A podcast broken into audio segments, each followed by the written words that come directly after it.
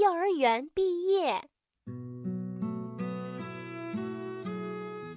今天孔老师教大家唱了一首歌：时间，时间像飞鸟，滴答滴答向前跑。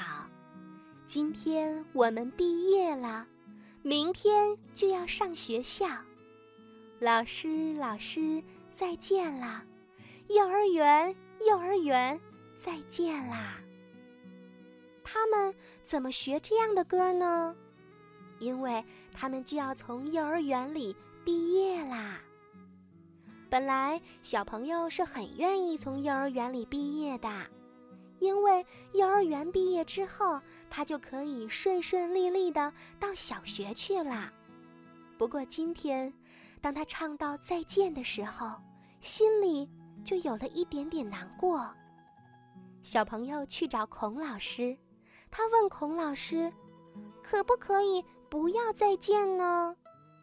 孔老师抱住了他：“好啊，如果你想念幼儿园，想念孔老师，你还可以回来看看呀。”听到孔老师这么说呀。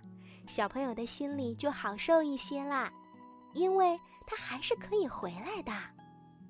大家又一起把这首歌唱了好多遍，所有的人都不知道，小朋友一边唱歌，一边在悄悄地做另外一件事。